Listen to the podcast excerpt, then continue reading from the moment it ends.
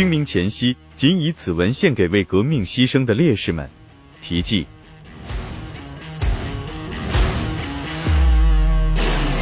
那年观看电影《大决战》之后，我就想到昔日的淮海战役战场战地寻访，但因父亲有病住院而未能成行。二十世纪末的最后一个冬天，我随济源市政协赴山东考察，途经徐州市。徐州是淮海战役期间国共双方争夺的中心，于是我便向当地政协提出了参观淮海战役纪念馆的要求，这样我便实现了多年来的梦想。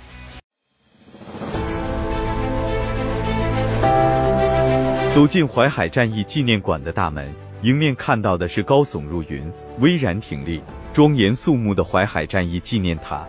该塔高三十八点一五米，比碑身高三十七点九四米的北京天安门广场上的人民英雄纪念碑还高二十一厘米。宽一点六米的塔身正面是由华东、中原两大野战军的刘伯承、陈毅、邓小平、粟裕。潘震林等五位首长组成的总前委主要领导的大理石雕像，雕像上方是毛泽东同志题写的淮海战役烈士纪念塔九个金光闪闪的大字，上端雕刻着五星照耀下相交的两支步枪和松枝绸带组成的塔徽。塔座正面镌刻着碑文，两侧是大型浮雕，右侧是中国人民解放军一往无前压倒一切敌人的英雄形象。左侧是解放区人民全力以赴、奋勇之前的感人情景。塔身周围松柏苍翠，傲然挺拔，郁郁葱葱，有回廊、角亭环绕。塔前还有宽敞的平台，供人民群众集体凭吊。整个纪念塔占地长二百五十米，宽三十一米。入门设计而上一百二十九个台阶连通上下，气势磅礴，雄伟庄严。陪同我们的导游员是接待过国家级和外国总统或元首的导游员。据介绍，准海战役是中国人民解放军于公元一九四八年十一月六日至一九四九年一月十日，在以徐州为中心，东起海州，西至商丘，北至临城，南达准河的广大地区，对蒋家王朝进行的一场伟大的战略大决战。在这次战役中，中国人民解放军浴血奋战了六十五个日日夜夜，共歼灭敌军五个兵团、二十二个军、五十六个师。我军以六十万人战胜了国民党军八十万重兵，以损失伤亡十三万余人的代价，取得了消灭国民党军五十五点五万余人的巨大胜利，创造了世界战争史上的奇迹。准海战役比第二次世界大战时著名的斯大林格勒保卫战中。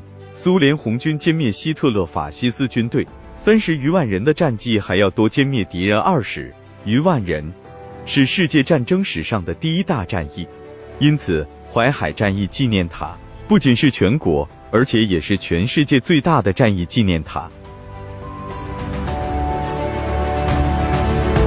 跟随着导游员的脚步，我走进了淮海战役纪念馆。这个纪念馆。也是理所当然的，被称为世界第一个大战役的纪念馆。据介绍，它是一九五九年四月经国务院决定兴建的一千九百六十年，与纪念塔同时动工。建成之后，接待了全国各地众多的观众和国际友人。纪念馆位于徐州市南郊凤凰山东路纪念塔中心广场南侧，建筑面积为两千八百平方米。它是一座具有民族特色的琉璃瓦方顶建筑，中间为五殿重檐门廊，檐下高悬着陈毅同志题写的“准海战役纪念馆”金字横匾。展示的展区采用从左至右的路线对称展开。序言厅内以图片、照片向观众展示了淮海战役前的全国形势，战役实施部分则是展品最为丰富的地方。它按照淮海战役三个阶段排列展出，完整而清晰。我在这里看到文献、实物、模型和沙盘很多，不仅能直观的了解战役的全局，而且可以从典型事例中了解具体的战役的细节。在展厅的最后部分，还有众多的烈士遗像、遗物。看到这里的一切，我心潮难平。我还看到，在烈士的英名录前，济源市政协主席庄明英同志默默的数着他们庄家在淮海战役中牺牲的烈士的名单。我忘不了济源市政协秘书长李发祥同志面对牺牲最多的李氏家族的烈士英名，垂首致哀的神情。与此同时，我也在一个一个的数着我们姚氏家族列土的英名。啊，赵钱孙李周吴郑王，他们哪一个家族没有烈士的英名？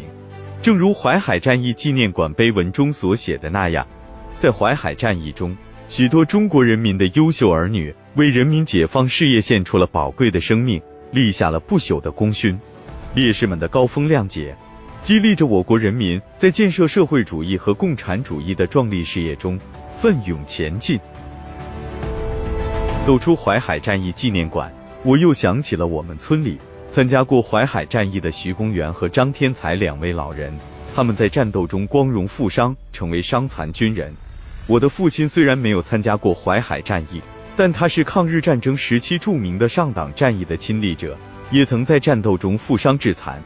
他们都是战争的幸存者，尽管他们都在战后回乡务农，然而他们在战场上所经历的生与死的较量，同牺牲了的革命烈士一样。同样令人可歌可敬。是啊，战争的硝烟早已过去，和平给人们带来了自由和幸福。但愿人们不要忘记自由和幸福是怎样来的。历史不会忘记烈士的英名不朽，战争的幸存者们业绩永存。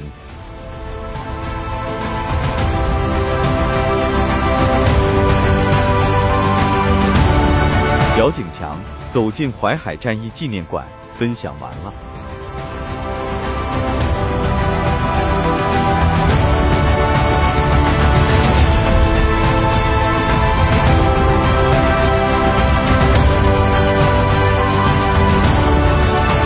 读美文，品人生，看世界，打开心灵的锁。